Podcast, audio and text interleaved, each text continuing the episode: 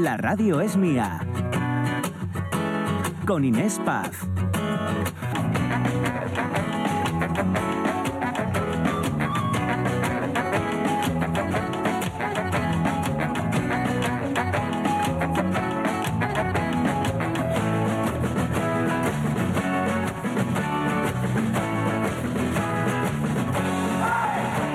¿Qué tal? ¿Qué tal? Aquí seguimos la radio es mía. Hoy hablando, bueno, de muchas cosas en un día muy musical.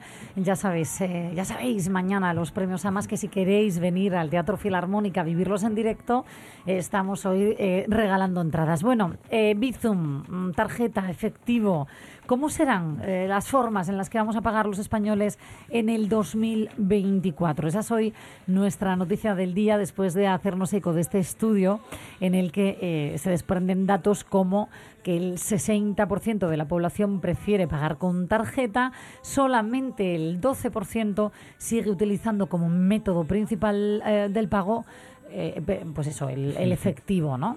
Pero hay un método del que nos ha hablado y del que no hemos hablado que yo creo que a ti te va a encantar, el implante de microchip para pagar.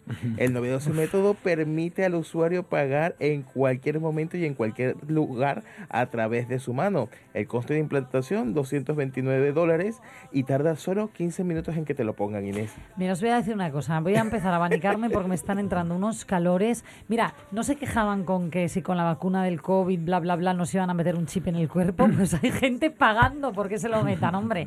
Menudo control. Eh, hablamos de esto y qué decir ¿Qué decís vosotros? ¿Qué están comentando, José, en redes sociales? Pues a ver qué hay por aquí, que se cuece en Facebook. Por ejemplo, nuestra fiel María C. Lorenzo dice, hola, lo de la tarjeta, pues como todo, en buenas cabezas no hay problema y en manos rotas da lo mismo el tipo de dinero que sea, simplemente se va. No pago Lorenzo Linares dice, cuanto menos efectivo, más control sobre nosotros.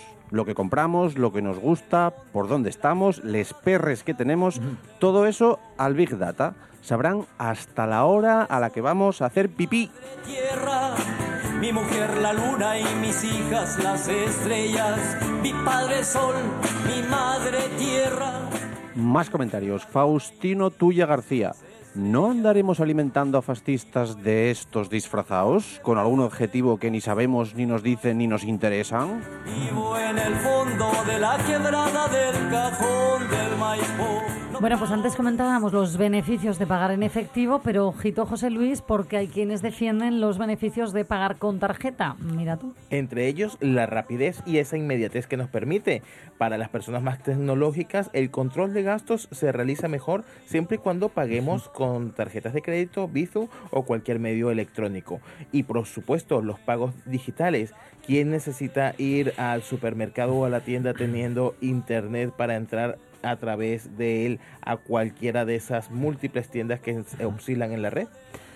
Ay, no sé, me voy a reservar de momento mi opinión. 12 y 17, el teléfono del programa sigue abierto, 608920792 y las redes sociales. Ya sabéis, por cierto, José, que el, el, teléfono del programa hoy también sirve para que nos enviéis esos audios contándonos eh, por qué os apetecería estar mañana en el Teatro Filarmónica viviendo en directo la gala de entrega de los premios AMAS, el anuario de la música de Asturias, eh, que será mañana. Sí, estamos sorteando seis entradas para la gala de los premios AMAS de esta edición 2024 en el Teatro Filarmónica, como bien has dicho, y queremos, queremos que nos enviéis audios a nuestro teléfono del programa 608 92 07 92 contándonos por qué, por qué, por qué queréis asistir a esta edición de los premios AMAS y también, por supuesto, que nos comentéis cuál es vuestro grupo o artista favorito de todos los nominados en todas las categorías en esta edición de los premios AMAS. Bueno, 12 y 18 minutos, seguimos aquí en la radio. Es mía tiempo ahora para pensar, para recogerse, porque está aquí con nosotros ya el profesor José Antonio Méndez Sanz.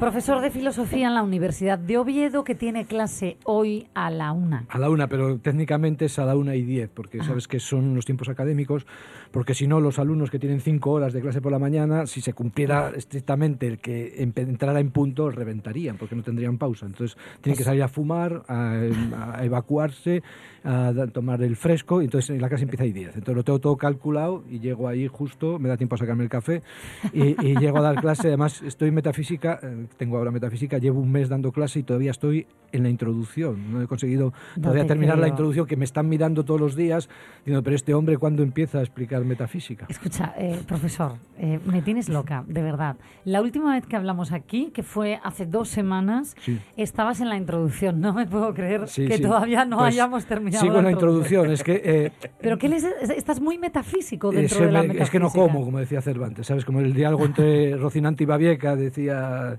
metafísico estás, dices que no como, ¿no? Dices, es gran locura amar, dice, no es gran prudencia. Dice, metafísico estás, dices que no como. Pues yo estoy ahí, estoy en la introducción porque es que es, mm, eh, realmente es la introducción a todas las asignaturas que doy, que doy pensamiento Claro. actual y luego doy eh, pensamientos no occidentales en otro curso. Les Eh, estás haciendo pensar ya, Estoy bastante. ahí y tal, y entonces es que mm, para decir lo que es metafísica hoy tienes que hacer, hay unas presentaciones del pasado, de la interculturalidad, de los grandes cambios como este del efectivo que ha habido en los últimos años, que hacen que eh, la pregunta por la realidad, que es lo que es la metafísica, o la cuestión de determinar qué es lo real y cómo se da, sea cada vez más compleja de plantear, porque lo real se aleja, lo real deja de ser efectivo, deja de ser una cosa que se toca y se convierte en un elemento imaginario que se manipula en ámbitos que están fuera del alcance de la mano. Vamos, como para preguntarte Mm. ahora, profesor, eh, ¿tienes la cartera encima? ¿Llevas cartera? Llevo un atao de... Una faltriquera llevo, de no, estas antiguas. Llevo una cosa fajada, eh, atada Sí. con goma. Eso, una faltriquera se llamaba, que, ¿no? que per- Sí, sí. he perdido, por cierto, que no se- encuentro. No me puedo creer. ¿Quién le ha robado la cartera al profesor? No, no, la tengo aquí, la tengo aquí. Es de una, un atado con una goma de los espárragos peruanos, estos que me viene bien, estas moradas, y llevo la, llevo la tarjeta, las tarjetas de crédito, y llevo ¡Qué también... Ay, por favor. maravilla! Llevo, llevo aquí los billetes doblados metidos y, en fin, llevo un Eh, en serio, te- tendrían que estar aquí en... eh, esto es radio. Ahora mismo me, me, queda, me he quedado hasta sin, sin voz de, Aquí de- del susto de lo que estoy viendo. No, no, no, no, no guardes la cartera, profesor, por favor. Me parece apasionante. Es decir, ¿puedo describirla? Sí, sí, puedes escribirla. Claro, es que, claro, tú lo A dices ver si con... puedes describirla. A ver, ¿puedo tocarla? Sí, gracias. te es abultada, eh, por cierto, profesor. Eh, vamos bien de... Sí, es que de- tengo muchas tarjetas, no sé de qué, pero... Y luego meto algo de relleno, porque son cosas que voy guardando. Es que imagínense un taco de tarjetas eh, y, y- sí, Y de tarjetas. papeles, papeles, Billete adjuntos. no veo, ¿eh, profesor? No, billetes no tengo, es que se, No. no- se me ha olvidado pasar por el cajero, pero ya, ya pasaré. Ya Mm, pasaré. Mal. Bueno, mal o bien, no lo sé. El caso es que los envuelve, envuelve las tarjetas con... mm, ¿Qué es esto? Es un calendario plastificado, Ah, duro y tal, vale. pero flexible a la vez. Y las envuelve y luego con una gomina lo sujeta. Esto es Mira. la cartera del profesor, me encanta. Sí, es como, es como si fuese una cajetilla de tabaco, pero en vez de tabaco lleva tarjetas Sí. y le quitan la parte de arriba. Sí, sí. Para que entiendan nuestros oyentes más o menos lo que nos Fíjate, yo Sí. eh, cuando daba clase en la escuela de arte, eh, daba teoría de la imagen, creo recordar, bueno, no sé lo que daba, pero eh, daba teoría de la imagen Qué y bueno. el primer ejercicio que les hacía, les mandaba hacer era que se sacaran lo que llevaban en los bolsillos las- y lo pusieran encima de la mesa y reconstruyeran los mundos que sugiere eso que llevan en la mesa. O sea, mm, lo que decías tú, pues si tienes la tarjeta, yo tengo la tarjeta de donante de órganos que ya está caducada porque ya no puedo donar órganos por la edad, la tarjeta de crédito, la tarjeta del- de los sitios supermercados donde como, y entonces eso reconstruye mi vida y mis, mis, ¿Jugamos? posiciones. ¿sí? ¿Os atrevéis, compañeros, eh, os atrevéis, queridos oyentes, a, a sacar, a- al principio sacábamos monedas,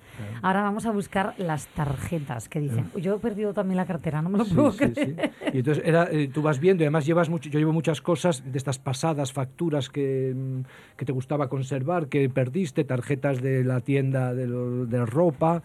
Eh, yo llevo también anotaciones de cosas de filosofía que se me van ocurriendo. Ay, sí. Llevo aquí, eh, llevo de todo. Mira, llevo aquí pues una cosa de reparaciones con la Virgen de Covadonga. El reparación, esto que siempre necesitas cuando se llegas a casa y no puedes abrir la puerta y tienes que llamar al cerrajero, estos que te cobran Ah. 300 euros. Llevo un- una, una rifa esta que les compras a los niños cuando de, de estos de, para las excursiones. llevo el carnet de conducir. Llevo una tirita, por, por si acaso, si tengo alguna herida en la vida, me la, me la pongo. Llevo el Hotel Tulipa, que es la tarjeta del Hotel Tulipa, que es un hotel de Braganza donde yo voy. Cuando voy de Salamanca a Ponferrada por Braganza duermo allí, es un sitio apasionante. Sí. Llevo una tarjeta de un hostal donde estuve probablemente pecando con alguien, no sé, conmigo mismo. está- ¿En, en qué año, profesor? Sabe Dios, es el Hotel Aire, esto y tal. Ah. Llevo aquí de todo, ¿no? Llevo, aquí, llevo un calendario caducado de la Universidad de Oviedo del año 2020. En fin, llevo una tarjeta de Madrid, del Metro de Madrid, del Metro 3. Dos, de hecho. llevo dos. Llevo un calendario también aquí del año 20. También llevo las Del facturas. año 20 lleva un sí, Llevo una calendario. factura del garaje, rota además, del garaje, del parking auditorio, de- de- del agosto del 23. No me quiero meter donde no me llaman, pero Sí, sí. ¿no crees, profesor, que es un Sí. buen momento a lo mejor para hacer limpieza? Sí, también. Sí, por- proba- probablemente. Si Eh, quieres dejar algo aquí, siéntete libre. Llevo, llevo una entrada del Museo de Bellas Artes de Asturias, entrada gratuita, cosas así. Del Ay, parking bueno. tengo muchas tarjetas. En fin, llevo muchas, llevo la tarjeta de la universidad, también llevo muchas cosas. Es, Ah, eh, madre mía. Soy un hombre que está en muchos sitios a la vez, como ya puedes comprobar. Y entre todo eso, claro, eh, pregunto yo, porque Sí. billetes ahí sí caben, Sí. pero meto- monedas en efectivo no. Las llevo en el pantalón, en el bolso este, sabes que yo pertenezco a, la- a una sociedad que era una sociedad industrializada, muy jerarquizada, donde yo mm, era hijo de la clase obrera. Entonces había unos signos de marca de ropa cuando yo era adolescente que marcaban tus límites para ligar, por decirlo así, o para entrar en los locales, que era que tenías que llevar un pantalón que era Levi Strauss, unos zapatos castellanos y un jersey de pico Pulligan. Mm. No me yo nunca, imagino- nunca tuve eso, nunca Ah. tuve entonces hubo sitios donde no pude entrar, hubo mm, personas que no pude conocer, que me atraían, que no hubo ocasión, sufrir rechazos. Entonces de mayor, y le pasa a mi generación, usamos todos este uniforme que son los pantalones vaqueros, Levi Strauss y tal, Sí. que eh, es una forma de vengar aquella infancia. Entonces estos pantalones, sabes que fueron diseñados a partir de, por un judío, un sastre judío que se llamaba Levi Strauss, eh, que eh, a partir de las telas de los carros americanos, estos que atravesaban el oeste, muy duras y con remaches de, mm, de cobre. Sí. Y entonces eh, tenían un bolsillito pequeño que era para poner el reloj de estos de Leontina, estos que llevaban una correa, eh, una cadena. Y Mm, entonces en, esa- en ese hueco llevo las monedas y el afilalápiz, porque yo leo y subrayo con lápiz o con rotulador, entonces siempre llevo un par de afilalápiz mm, o un afilalápiz en cada bolsillo de las distintas prendas que voy llevando. Madre mía, y entonces llevo una afilalápiz y las monedas, sí. Maravillada, ¿eh? me quedo maravillada, Sí. en serio. Qué gusto cuando oímos esto, eh, profesor, cuando eh, no le estáis viendo a nuestros oyentes, me encantaría poner- que le pusierais cara, ¿no? Porque mm, eh, qué gusto escuchar a alguien eh, decir todo esto en un mundo en el que cada vez concentramos en un apara- Sí. aparato que yo creo que nos coarta bastante más de lo que pensamos, la libertad de movimiento, que es el, el teléfono móvil, ¿no? Eh, ahora llevamos todo, las tarjetas, eh, la vida entera, ¿no? Sí, y, y no está mal. Son, o sea, esto hay que evitar siempre cuando se trabaja en estos terrenos de la tecnología, el juicio moral de que antes era mejor, antes era peor. Lo que hay que buscar en el fondo es si estas nuevas tecnologías no excluyen sistemáticamente por el hecho de ser lo que aglutina todos los movimientos que hacemos a grupos enteros de población, como está pasando con estas tecnologías digitales, ¿no? que están dejando fuera de la circulación, fuera del sentirse miembros de una comunidad viva, a grupos enteros de población que son grupos normalmente ya mayores, eh, gente que vive en los mundos rurales, en fin, gente de este tipo, porque ¿de qué te sirve tener una tarjeta digital, no sé qué, en- si no tienes el banco donde meterla, por decirlo de algún modo? Vives ahí en un pueblo que te están cerrando las oficinas, que deja de pasar el que pasaba ya, porque cerraron las oficinas y luego mandaron a uno que en una furgoneta, como el que vende el pescado, que hacía las operaciones del banco y tal. Pierdes todo eso y te sientes excluido del mundo, que ya te están invitando a que te eh, retires de, de la vida. Sí, es verdad. De hecho, hay una persona maravillosa, un hombre que creó una, un movimiento Sí, en sí, change.org precisamente por eso, ¿no? Para que no se les excluyera y, y demás. Eh, Qué importante. Esto va a ser, además, mm, va a ser muy potente porque se está jubilando lo que es mi generación, que es lo que le llaman los baby boomers, estos que nacimos en los años 59, 60, 61. Baby boomers. Sí, que son cuando hubo el, el pelotazo de la, de la población, fue cuando aumentó la población de España ya de formas increíbles y cuando todos mm, em- empezaron a estudiar. Entonces es una generación muy grande que ha ocupado durante mucho tiempo y desde muy jóvenes, porque sustituyeron a, a la generación de sus padres, que eran como el mío prácticamente, o semi-analfabetos, y entonces ocuparon desde muy jóvenes, ocupamos cargos importantes y hemos estado 40 años mandando. Entonces ahora nos jubilamos y no tenemos nada que hacer, o la gente se jubila, entonces siguen haciendo cosas. Entonces es gente ya muy protestante, gente que está hasta en los sitios y sabe cómo se manejan las cosas y que no, no permite, no es como sus padres que les decían usted aquí no puede y se callaban. Y se callaban. Esta gente ya no se calla o ya no nos, nos que hayamos menos, y entonces ya vamos a hacer cosas como extraordinarias, y entonces participar en movimientos de este tipo, reivindicar eh, que la gente no se quede descolgada de las tecnologías, que no se quede descolgada de las sanidades, y, todo eso, y que se cambie el, el modelo de residencias de ancianos a las que estamos abocados a ir en muy poco tiempo, y es una generación peleona y que está acostumbrada a gestionar mecanismos de poder. Qué importante esto que dices, ¿no? Eh, a mí me parece que también define, pregunto, a una sociedad el cómo eh, miramos no solo a los eh, niños, a los menores, sino sobre todo a los mayores. Sí. Y aquí en Occidente, que miramos de forma totalmente opuesta a la forma en la que miran en Oriente, ¿no? Sí, totalmente. eh, eh, yo creo que dice bastante poco de nosotros como Sí. sociedad. ¿Está cambiando o no? ¿Vamos a Sí, mejor? está cambiando porque nosotros, de algún modo, mira, lo estoy explicando ahora en corrientes actuales de filosofía, esta cuestión. O sea, nosotros venimos de una visión de lo social eh, determinada por el judaísmo, fundamentalmente. Y el judaísmo, eh, no somos, dec- nosotros decimos somos griegos en filosofía, somos muy judíos. El judaísmo es una especie de socialismo original. La Biblia, cuando tú la lees, el Antiguo Testamento es la construcción de una sociedad socialista en la que el- la tierra no es de la gente, sino es de Dios y cada cierto tiempo hay que repartirla y sobre todo Dios le da la tierra a los hombres a condición de que atiendan a todos los hombres, fundamentalmente a los pobres. Y nosotros hemos heredado la idea de que la gente oprimida, la- los pobres, etcétera, durante mucho tiempo tienen como la verdad de la realidad. Es lo que decían las canciones antiguas en los pueblos. Te llama un pobre en Navidad a la puerta y ese pobre era Jesús, que iba disfrazado de mendigo y estas cosas. Entonces nosotros lo que estamos perdiendo con la pérdida del, con la secularización, que tiene ventajas innumerables, es también esta referencia a que eh, de algún modo la gente oprimida, la gente sometida, la gente marginada, tiene, por decirlo así, una profunda verdad. Tiene algo que enseñarnos. Y entonces, de algún modo, pues es la eterna juventud lo que manda. Y esto se margina. Y también hay un cambio eh, también en el mismo sentido, porque en las sociedades tradicionales los que mandaban eran los ancianos, que eran los que tenían la tierra, los que tenían el conocimiento y los que tenían el poder, los ancianos masculinos normalmente. Y ahora eh, el poder, el conocimiento, el capital la, la, tiene la gente joven, que es la que maneja todos estos aparatajes y tal. Por lo tanto, también desde este lado se excluye que esa gente vieja tenga mm, algo que decir, porque mm. lo que tienen, que es la tierra, ya, ya no vale para nada. Mira, ahora cuando has dicho, profesor, lo de esta gente vieja, mm. yo recuerdo una época en la que se puso de moda en, en, nuestro país, ¿no? Cuando los chavales, los niños, las niñas, los adolescentes sobre todo, se referían a sus padres Como llamándoles viejos, viejos, sí. ¿qué pasa vieja? vieja? En mi casa, vamos, se me ocurre decir ¿qué pasa vieja? sí. y, y, no, bueno, ni se me pasa a mí por la cabeza. Ese ¿no? era un argentinismo cariñoso, ¿no? Eso viene probablemente de Argentina, che viejo, que dicen ellos. Sí, pero sí. aquí no sonaba igual. Sí, pero eh, pasa lo mismo, mira, hay otra palabra, yo cuando hablo de mujeres me gusta decir tías, y cuando hablo de tíos, de hombres, me gusta decir tíos, porque es una palabra, por ejemplo, tía y tío, que originalmente se refería a todos los que eran parientes mayores, ¿no? El, tú en los pueblos de Castilla y probablemente aquí también, en Portugal, cuando tenías ya cierta edad, pasabas a ser el tío José Antonio, para todos, ¿no? Dejabas ¿Ah, de ser José Antonio y eras el tío José Antonio, y la gente eran primos, sobrinos, medio tal. Entonces, ¿Por, tío, ¿Por qué esa tendencia a emparentarnos? Nunca la entenderé. Porque el parentesco es la lógica más profunda de la vida humana. O sea, mm. nosotros pensamos que lo más importante de la sociedad es la cultura, es la catedral, es la novena sinfonía, es la filosofía, y lo que eh, es más potente, o ha sido, porque ahora está cambiando, es el parentesco. Y el parentesco era una lógica férrea que te, decía con quién te podías casar, con quién no, porque iba ligado a la propiedad y era la forma en la que se estructuraban las sociedades radicalmente. Además, quien se salía de esos esquemas le cortaban su libertad. Entonces, eh, el, el, parentesco tenía una lógica interna que era padre, madre, tío, hijo y sobrino, y luego una lógica más envolvente, que era que todo el mundo que pasaba de cierta edad y que mm, estaba allí en el pueblo también tenía consideración de pariente, aunque no fuera pariente eh, en primer grado. ¿No? Claro. Y entonces hablar de los tíos, el tío Pedro, el tío Juana, era darle una relevancia, por decirlo así, una forma de autoridad.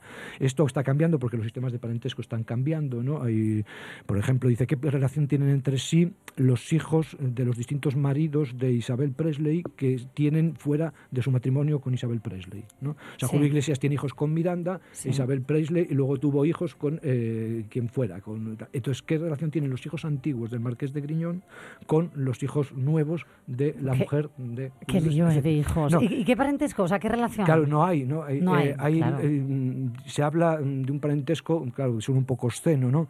De parentesco de fluidos, ¿no? Porque realmente eh, es, una forma así fina de decirlo, sí. que por ahí, que pasó por ahí, ¿no? Pero no son planteamientos que tienen una lógica y hay un problema grave, por ejemplo, cuando en una casa conviven hijos de distintos matrimonios de los cónyuges, ¿no? Que- estuvo una serie los maravillosa. Serranos, eh, ¿no? claro, en España. que es una serie de antropología cultural en la que se acaba produciendo un incesto técnicamente, que no es un incesto, porque uno de los hermanos se casa, o sea, o sea, se lía Se- con una de las hermanas del otro lado, ¿no? Pero ojito, que es que claro, no tienen ningún parentesco. Claro, pero no tienen ningún parentesco, pero viven bajo el mismo techo, no son hermanos, pero tienen una relación, etcétera, etcétera. Y esto, por ejemplo, hay un, hay un mundo entero de estas transgresiones que está en el mundo porno. Tú sabes que la pornografía es como la cara B del deseo en Occidente y es un territorio que no se estudia públicamente en las universidades y se debería estudiar porque es un territorio de categorizaciones imaginarias, de categorizaciones deseantes. Entonces está lleno de historias de mi hermanita tal con mi hermanito cual, historias así que muestran la complejidad de estos nuevos sistemas de, parentesco que eh, van a más además, porque ahora no solo tienes ya dos matrimonios, sino tienes tres o cuatro y tienes hi- de todo tipo y entonces aquí se plantea un problema de límite porque nosotros, decían los antropólogos tradicionales, que la separación de la naturaleza y de la cultura se producía mediante el tabú del incesto, o sea, en el momento en que tú no te podías reproducir con tu madre ni con tu hermana siendo, siendo varón. Y eh, en el momento actual, por ejemplo, ya por este tipo de familia y también por el uso de las píldoras anticonceptivas, tú se plantea ya, y lo planteaban los antropólogos franceses hace años, que tú, por ejemplo, ¿por qué no vas a poder tener relaciones eh, con tu hermana o con tu madre si no están... Claro, ves, para nosotros es un bloqueo mental, sí, pero a es un mí me bloqueo bloquea, cultural. eh. Porque esto nosotros lo considerábamos del ámbito de la naturaleza. A nosotros nos parecía normal que una perra se reprodujera con su hermano o con- eh, que se reprodujera con su hijo. Nos parecía normal, incluso se cruzaban así. Pero en el ámbito humano, que estaba fuera de la naturaleza, esto nos parecía un límite obsceno, Mm, violentísimo y tal. Pero este límite, de alguna manera, hoy eh, está en, en cuestión. O sea, tú piensas eh, racionalmente y dices, ¿por qué los hermanos no se pueden acostar entre sí? Había Bueno. una razón genética que dicen que es que en todos los cromosomas se Claro, mezclan es que hay mucho riesgo si pero eh, si, hay procreación. pero si, claro. ya, si, ya, si ya puede haber relaciones sin orientación a la procreación, Claro, claro. entonces desaparece este miedo y te quedas enfrentado directamente al tabú, que, que es una decisión que tienes que tomar mm, culturalmente. Soy antigua, eh, bloqueándome mentalmente antes. no eres antigua, es que eh, Claro, me venimos, lo han grabado a fuego. a venimos de ahí, pero tú piensas que había excepciones, por ejemplo, los emperadores o los faraones egipcios se casaban entre hermanos, por ejemplo, entonces había un ámbito sagrado donde se permitían estas, estas cuestiones. ¿no? Y son cuestiones, como te digo, que, que son, son muy, actuales porque, de alguna manera, el concepto de familia y la lógica tradicional férrea, primero el incesto totalmente prohibido, incluso con penas de cárcel, y, y luego los parentescos rígidos, con quien tú, te, por ejemplo, yo cuando era pequeño y se casaban primos, tenían que pedir la dispensa al Papa. Que te mandaba el Papa y una foto dedicada, tienes que pagar un dinero según el grado de primidad. Aquí si pagas últimamente, no, bueno, últimamente Claro, no, de- antiguamente. porque- porque el matrimonio entre primos rozaba el incesto, no lo mm, tal, y entonces, eh, de algún modo, había una lógica muy férrea, pero esa lógica ahora, en sociedades expandidas, donde ya tú no te casas monogámicamente, donde el matrimonio ya no es un negocio como era antes, o sea, la gente se casaba y luego tenía sus amantes, los varones y tal, porque el matrimonio no era una institución de amor, sino una institución política. Entonces ahora esto ha cambiado, ya no es ni política ni de amor, es otra cosa, y cambian las fronteras, cambian los límites, cambian las lógicas y eh, nos encontramos con abismos, fundamentalmente este, ¿no? Eh, entre otros muchos, el problema de la represión del, del incesto. ¿no? Sí, no, del individuo. Hombre, yo lo que estaba pensando mientras estaba hablando Inés es que tiene suerte, tu hijo es hijo único, o sea que Sí. tranquila, que con su hermana no se va a liar. Ay, por favor. A mí hoy me estáis dejando No, no, es que eh, son- caput. Son cuestiones eh, eh, importantes, ¿no? Es, por ejemplo, eh, Sí. tú- el matrimonio tradicional era eh, hombre-mujer controlado por la iglesia desde el siglo XIV, porque antes la gente se casaba en casa y tal. Se puso, cuando la sociedad empezó a, a modernizarse, que se llama, esta institución se hizo una institución política, el matrimonio se celebraba en la iglesia, luego tenía constancia civil también, etc. esto, esto ahora eh, ya dices, bueno, hay matrimonios ya de todo tipo, que no se llamarán matrimonios, pero son matrimonios, son homosexuales, da- habrá dentro de poco poligamias que estuvieron perseguidas radicalmente porque desestructuraban el orden social establecido. Claro. Entonces ahora, ¿por qué, ¿cómo te puedes oponer a la poligamia, por ejemplo? ¿Qué razones hay? Ahora se llama el poliamor, que está... Bueno, pero, pero, pero todavía se vive privadamente. Bueno. Esto tendría que tener una constancia civil, un Sí. derecho de herencia, un derecho de pensión, un derecho de cual. Entonces son temas que, eh, que, que van cantando, eh, es lo que le dicen cuando el Papa ahora bendicen a las parejas gays, le, lo, claro, le dicen, y usted, y bueno, pues dentro de poco bendeciremos, bendeciremos la poligamia, efectivamente, y va a ser así.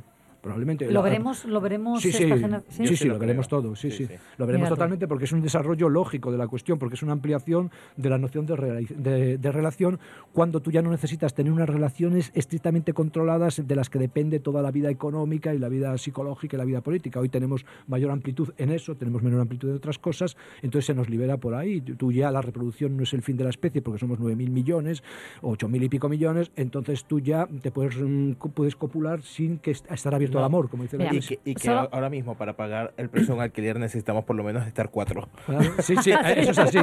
Y en juntitos entonces se lleva Sí, mejor, sí, ¿no? así es.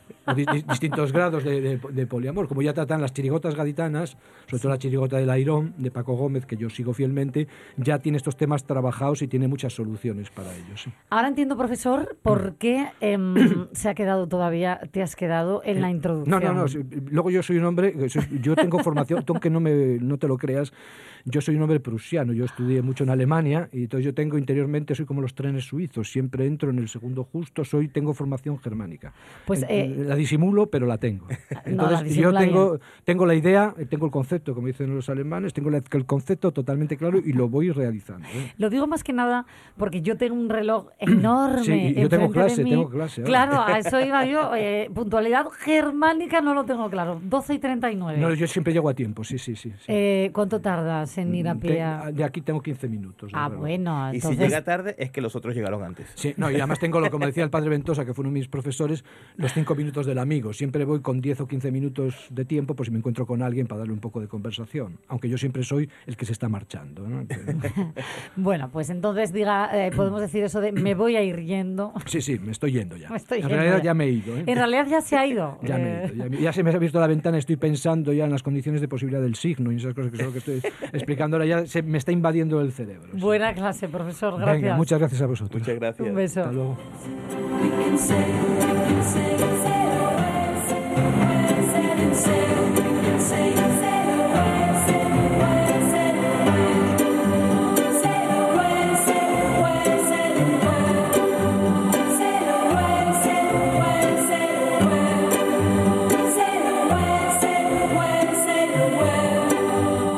Estaba marchando y se marchó, pero dejó aquí su Y a su impronta. barco lo llamó Libertad.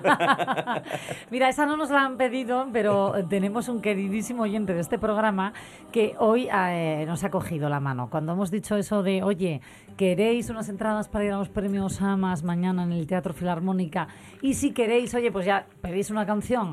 Pues él se ha quedado con la segunda parte, ¿no? Lo, lo de pedir la canción. Sí, pues estamos hablando de Schwanson, nuestro fiel amigo y oyente, eh, que para, dice que para contrarrestar un poco lo de ayer del canto de loco de Dani Martín, que parece ser que no le gusta mucho, pues nos manda una canción de Estopa que vamos a escuchar ahora. Y es que mientras os estaba escuchando con el profesor, me da tiempo para, cha- para chatear con él y me está mandando vídeos eh, del- de su pueblo que está lloviendo y está como cayendo agua-nieve. ¿Dónde?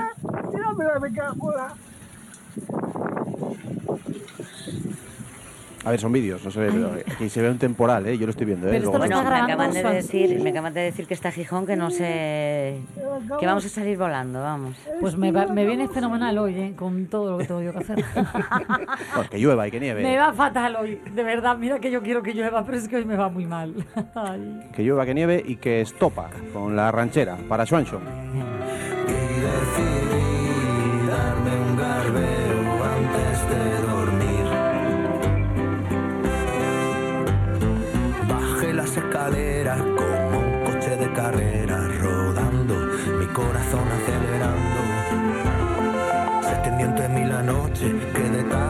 Se paró un taxi en la calle.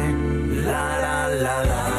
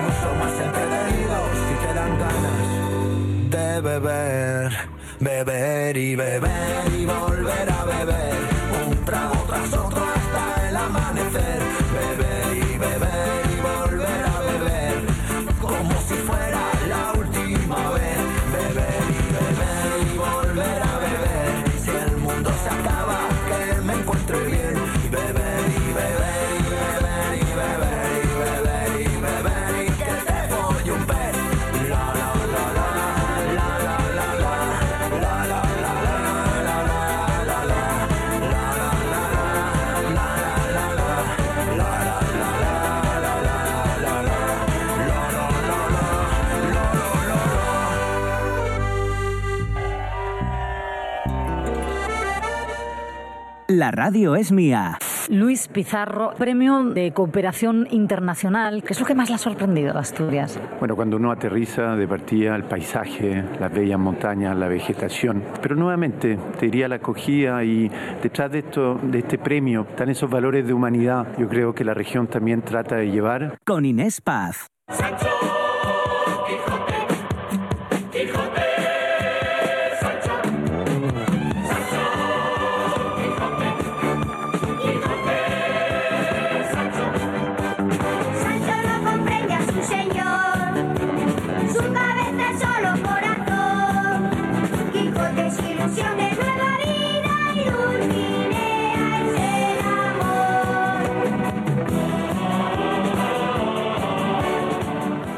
Ay, el Quijote Luis Pizarro que escuchábamos ahora. eh, eh, qué recuerdos ya de los premios Princesa de Asturias. Parece cuando- que fue otro año. Sí, bueno, es que fue otro año, de hecho, pero no, no, no tan lejano, ¿no? Y, mm, y fue uno de los que leyó con nosotros ese día el Quijote, que fue uno de los momentazos que yo me llevo para siempre, ¿eh? tremendo. Bueno, que ahí, ¿cuánto he echado yo de menos lo de leer el Quijote? No sé si nuestros oyentes lo echaron de menos o no. Eh, bueno, no, porque ayer es verdad Bueno, que ti nos lo sí. saltamos, pero lo habéis estado leyendo estos días Sí. y habéis avanzado. Tanto que José Luis eh, Me he ha incorporado, sucumbido. he sucumbido. Ha sucumbido. Ya que te está prestando. No, no, si la lectura a mí me presta, a mí lo que no me presta es escucharme leyendo. O sea, es crítico contigo mismo. ¿Dónde lo dejasteis? Allá voy. A ver. eh, vamos.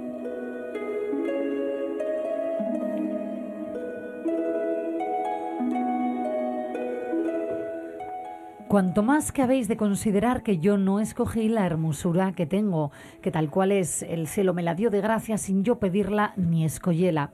Y así como la víbora no merece ser culpada por la ponzoña que tiene, puesto que con ella mata, por habérsela dado naturaleza, tampoco yo merezco ser reprendida por ser hermosa que la hermosura en la mujer honesta es como el fuego apartado o como la espada aguda que ni él quema ni ella corta quien a ellos nos acerca.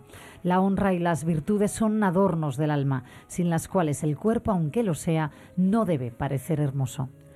Pues si la honestidad es una de las virtudes que al cuerpo y alma más adornan y hermosean, ¿por qué la ha de perder la que es amada por hermosa? ¿Por qué corresponder a la intención de aquel que por solo su gusto, con todas sus fuerzas e industrias, procura que la pierda? Yo nací libre y para poder libre la soledad es, escogí la soledad de los campos. Los árboles de estas montañas son mi compañía, las claras aguas de estos arroyos mis espejos. Con los árboles y con las aguas comunico mis pensamientos y hermosura. Fuego soy apartado y espada puesta lejos. A los que he enamorado con la vista les he desengañado con palabras. Y si los deseos se sustentan con esperanzas, no habiendo yo dado alguna a Grisóstomo ni a otro alguno el fin de ninguno de ellos, bien se puede decir que no es obra mía que antes le mató su porfía que mi crueldad. Y si me hace cargo que eran honestos sus pensamientos y que por esto estaba obligada a corresponder a ellos, digo que cuando en ese mismo lugar donde ahora se cava su sepultura, me descubrió la bondad de su intención, le dije yo que la mía era vivir en perpetua soledad, y de que sola la tierra gozase el fruto de mi recogimiento y los despojos de mi hermosura.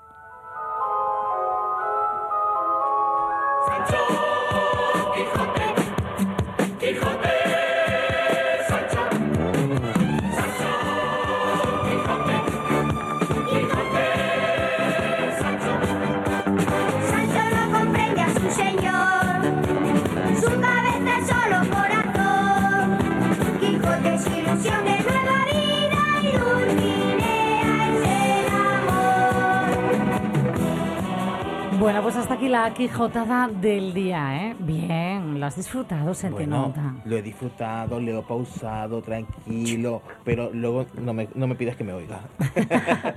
Bueno, 12 y 49 minutos. Vamos a seguir disfrutando hasta las 2 de la tarde esta radio, que ya sabéis que es vuestra.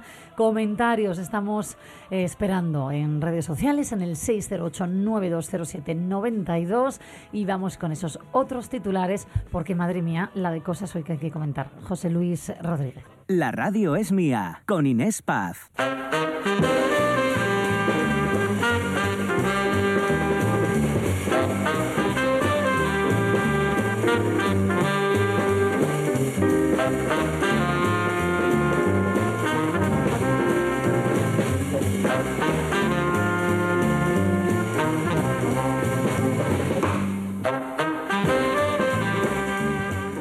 Pecadores y pecadoras, hoy yo os traigo mi voz para que tranquilamente podáis ir en paz. Y si no vais en paz, no os preocupéis, porque podéis poner una figurita que os lo recuerde.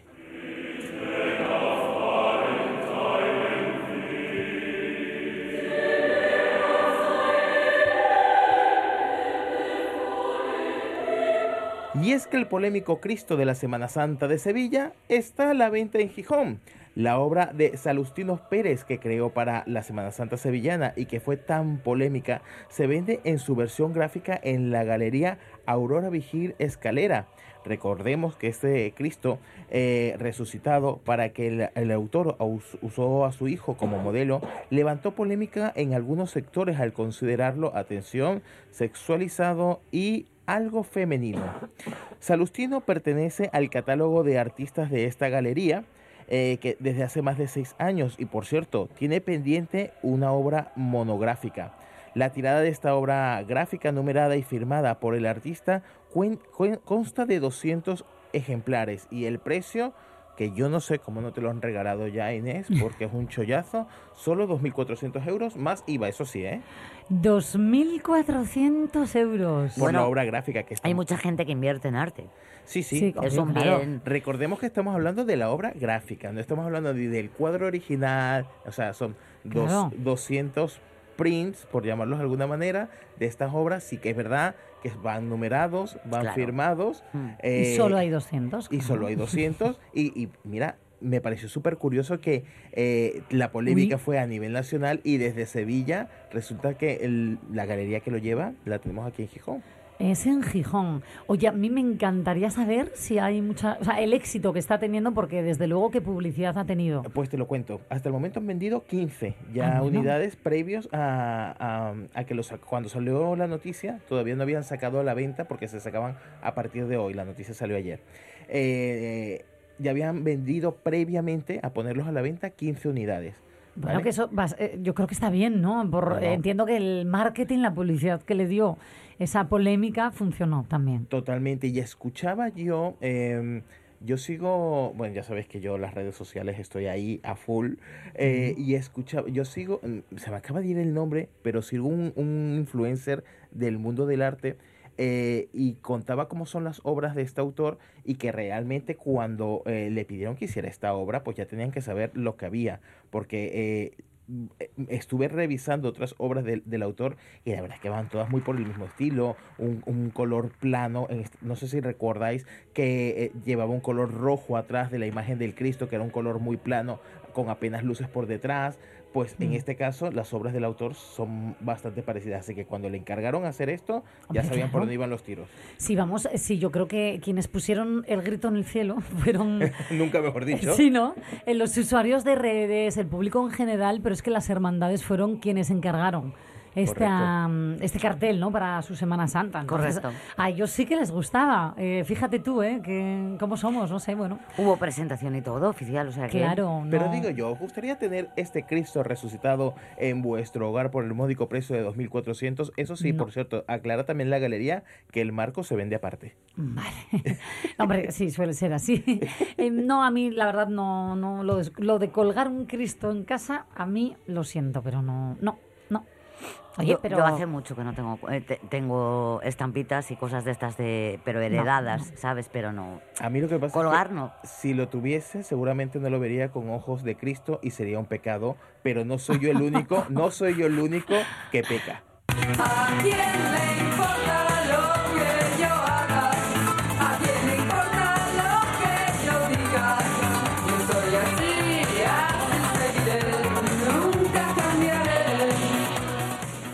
sacerdote y su pareja detenidos en Don Ben- Don Benito por vender Viagra. La Guardia Civil, así es. Sí, sí. Perdón un momento. un momento. no, no, no, fue Espera, tremendo. Repite el titular para quien no esté sentado que se siente. Voy del nuevo al titular. Es que claro, yo a leer la noticia entera y estos impulsos que le dais de repente Es voy que de nuevo. casi, casi infarto, de verdad. ¿Cómo fue? Un sacerdote y su pareja detenidos en Don Benito por vender Viagra. La Guardia Civil registró la casa sacerdotal y se inca- incautó de este medicamento y de otros potentes afrodisíacos. Tras cuatro horas declarando ante el juez, el sacerdote ha sido puesto en libertad con cargos y tendrá que comparecer los días 1 y 15 de cada mes en los juzgados. Sin embargo, su pareja ha entrado en prisión provisional sin fianza a la espera de tener más datos y de que se celebre juicio. Bueno, yo sigo sentada, espero que la gente Impactante, también. impactante. Oye, a mí esto me parece tremendo. No y, sé. y eh, esto, no, no, aparte que pasa como, a ver, no quiero hacer la comparación, es fatal la que voy a hacer, pero, Cuidado, cuidado. pero a ver, Cuidado a ver, con el nivel de patinaje, entienda, por favor. eh, entiéndase, cada- no, ¿no os pasa que cada vez que veis un caso de estos graves de, de asesinatos, no sé qué, eh, en televisión o en radio, siempre la vecina dice, ay, pues Ah, era sí. súper majo, Sí, yo... no le-". siempre. ¿Vale? Siempre. Bueno, pues muy a, a la par de esto, todos los feligreses, ¿vale? Han dicho del párroco que era un, eh, del párroco, perdón, del sacerdote, que era un sacerdote ex- excepcional, que les encantaba. De hecho, mm, por parte de... de, de los oye, una cosa no tiene que ver No, con la no, otra, no, claro. no tiene absolutamente nada que ver. Los organismos eclesiásticos eh, lamentan lo sucedido, pero no se han querido pronunciar más allá. Eh, no ¿Por qué era. No, no. Eso. A ver, no solamente por, por, en este caso, porque se le haya incautado por vender Viagra, sino que además tiene pareja oficial. Ahí Estamos está, hablando de un sacerdote, en este caso, su pareja era otro, otro chico. Sí, mira, bueno, es que la iglesia desde luego que tiene que hacer ahí un miramiento porque no... Ya, bueno, es algo que ya cada vez se habla más abiertamente, ¿no? El por qué no pueden tener pareja, o sea, por qué la fe es incompatible con, con el deseo, con el... Yo no lo entiendo, sinceramente. Bueno, ni yo ni tantísima gente... eh, y de hecho es un debate que cada vez, por suerte, se está introduciendo más, no en el seno de la iglesia, sin que haya mucho cambio, la verdad. Mira, es una de las cosas que podríamos hablar en algún momento con, con Ya lo nuestro- hablamos, ya lo hablamos. Con en- Alex, sí. sí. Yo, yo voy a decir otra cosa que puede sonar terrible, pero es que no lo considero.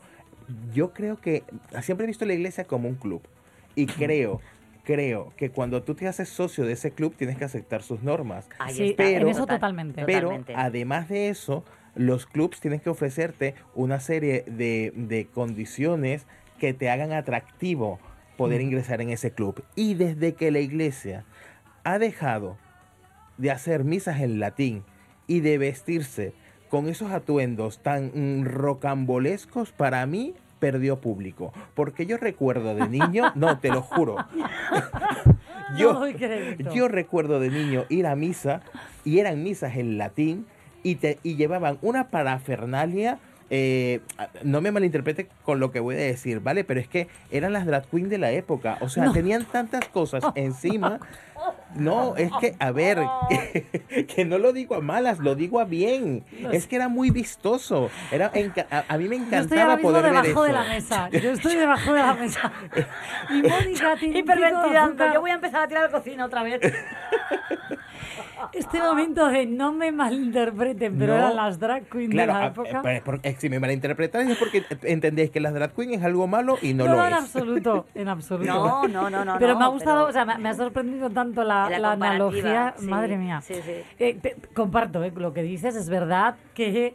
eh, pero fíjate, pensé que me ibas a decir lo de que el club tiene que tener algo atractivo, pero este giro de guion. Bueno, es que es el a atractivo que fuera que por ahí, tiene. no, no, no Es lo pensaba. Yo estaba sentado ahí en el patio de butacas, ¿vale?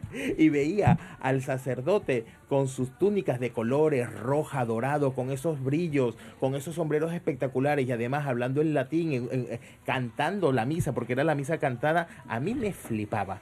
Mira, menos mal que lo tenemos que dejar aquí, Sí, porque, porque- vienen porque nuestros, acabamos- acabamos- nuestros compañeros de los informativos a poner la seriedad que últimamente estamos perdiendo por completo en este programa. ¿Qué te has hecho el pelo A la vuelta no lo sé. Yo es que eh, si me vieran ahora mismo, no sé qué he hecho, pero será de meterme debajo de la mesa que yo ya no. Ala, ir con Dios. De momento vamos con, con los compañeros de informativos y volvemos aquí en la radio es mía como podamos. Ya no prometo nada hasta ahora.